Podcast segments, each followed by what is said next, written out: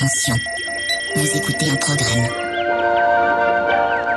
Vite, monsieur le pêcheur, ça marche Vous faites sauver le poisson C'était un petit, tout petit voilier, un petit bateau de pêche.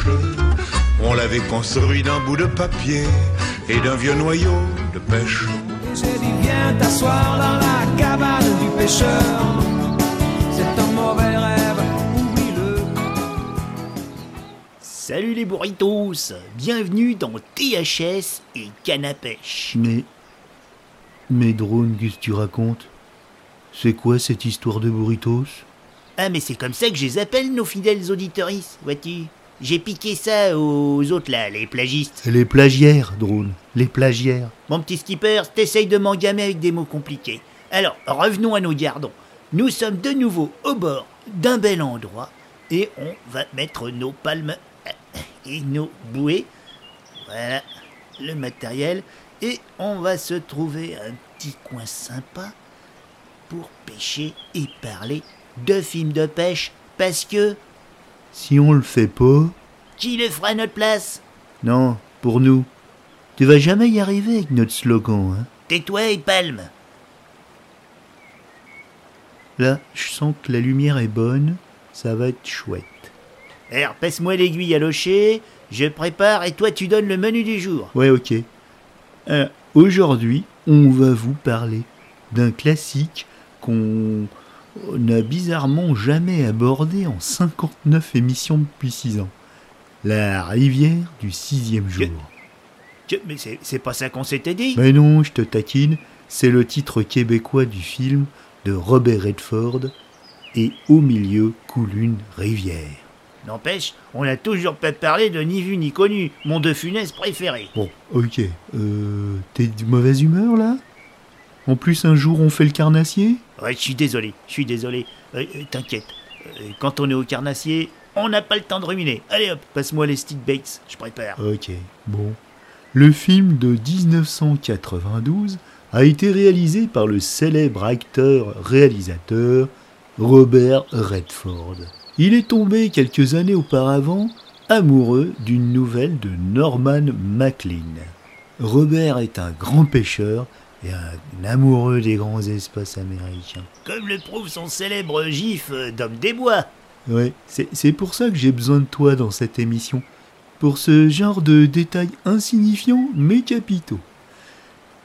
Le film sort en 1992 et c'est sa troisième réalisation sur un total de 8 films.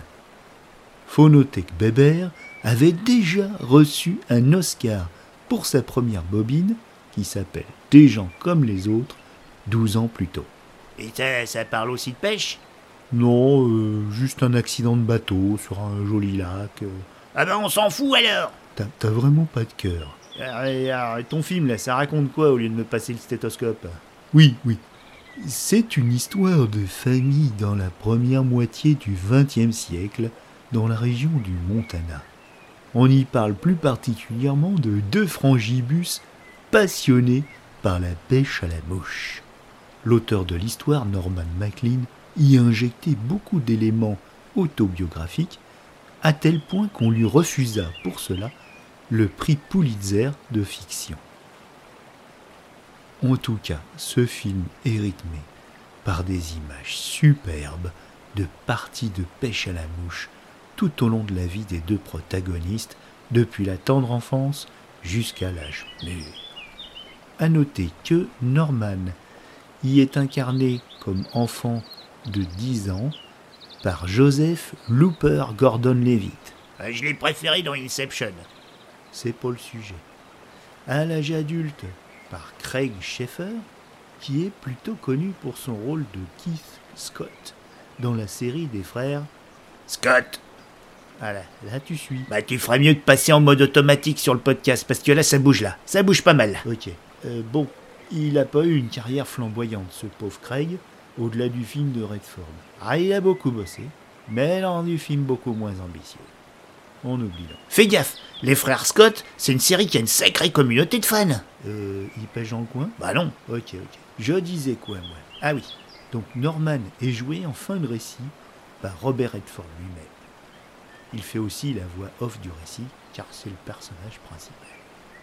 Le frère Paul, roi de la truite à la mouche, est principalement interprété par l'ineffable Brad Pitt, dont ce fut un des premiers grands rôles sérieux.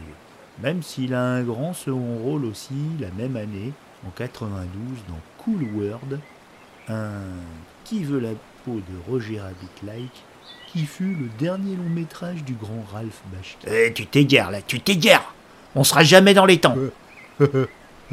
Oui, bon. Cher auditeur, il dit tout sa tête parce qu'il a les mains bien prises par sa canne et probablement un beau black bass. Tout au bout là, tout au bout là.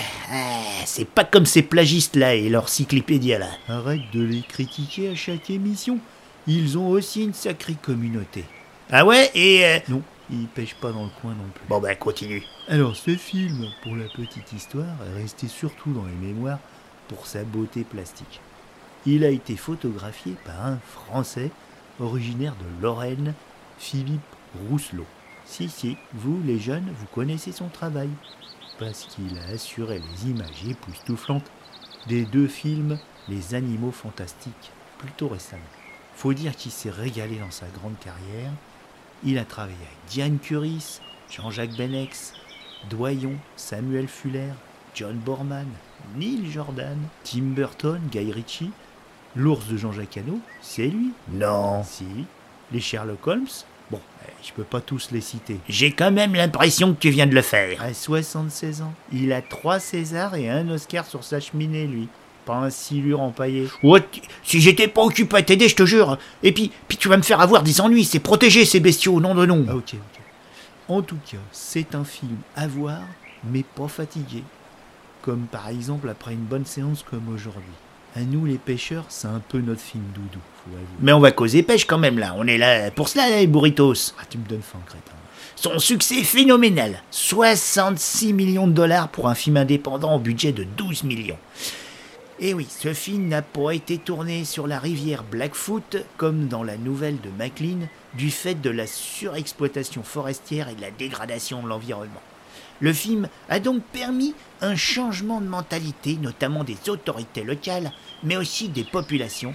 Et de nos jours, 30 ans plus tard, les domaines de pêche ont retrouvé leur nature et leur propreté et leur beauté. Malgré tout, le film est resté dans les mémoires et les locaux voient encore d'un mauvais œil les pêcheurs touristes. J'ai même lu que le film avait donné envie à beaucoup de femmes à se mettre à la canne à mouche. Ah, c'est beau. Arrête de rêver. Tiens, t'es prêt là? On l'a presque. Ouais, ouais. Alors, pour l'anecdote, bien sûr, les acteurs n'avaient jamais pêché. Et on a essayé de mobiliser le plus d'experts locaux, sans grand résultat malheureusement. Robert Redford était abattu. Il a fait retourner et retourner toutes les scènes jusqu'à ce que cela ressemble à quelque chose. Redford, pourtant, fut le seul à être doublé euh, dans la scène de fin par un vieux magicien de la ligne du coin. Ouais, c'est le seul, bizarrement. Les scènes de pêche, en tout cas, euh, avaient exigé Robert Redford, devaient être tournées avant tout le reste. C'est pas beau ça. Ça, c'est du cinéma. En tout cas, le Montana a vu son image complètement marquée par ce film. Et peut-être que tu voudras pêcher une grosse truite arc-en-ciel depuis le Brad Pitt Rock un jour. Ah non, j'ai trop peur des Ah, grizzlies. ça, c'est des bons pêcheurs, ceux-ci, en tout cas. Bon, tu le conseilles alors ce film? Attends, ouais. Voilà, on va se prendre en photo avec ce beau pépère avant de le relâcher. Clic-clac, dans la collecte. Hop. Oui, bien sûr. C'est un classique dramatique très beau. Bah, ça plaira aux bourrinos. Ou plutôt à nos burritos. Tu me redis encore ce mot, je te noie. Ah, ok, t'as l'air sérieux là. Bon alors, la semaine prochaine, ce coup-ci, c'est Drone qui nous parlera du meilleur film de Colin Farrell. The Lobsters? Non, Ondine. Chut, tu vas nous porter malheur.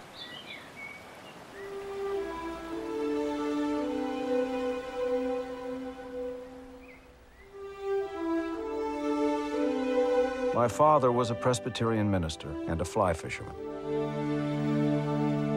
My younger brother Paul and I probably received as many hours of instruction in fly fishing as we did in all other spiritual matters. What do you want to be when you grow up? Minister, I guess. What are you going to be? Professional fly fisherman? There's no such thing. And and there could be no better place to learn than the Montana of my youth. It was a world with dew still on it, more touched by wonder and possibility than any I have since known.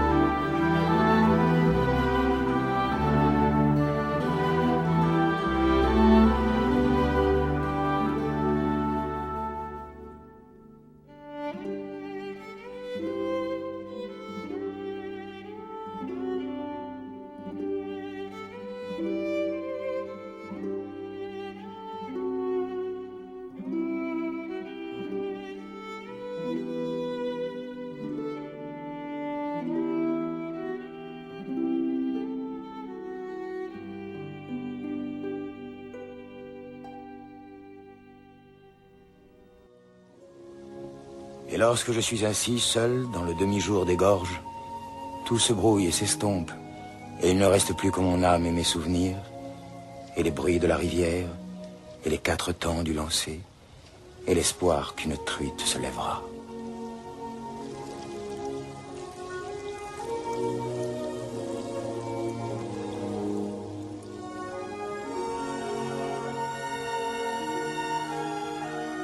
Peu à peu, tout se fond en un.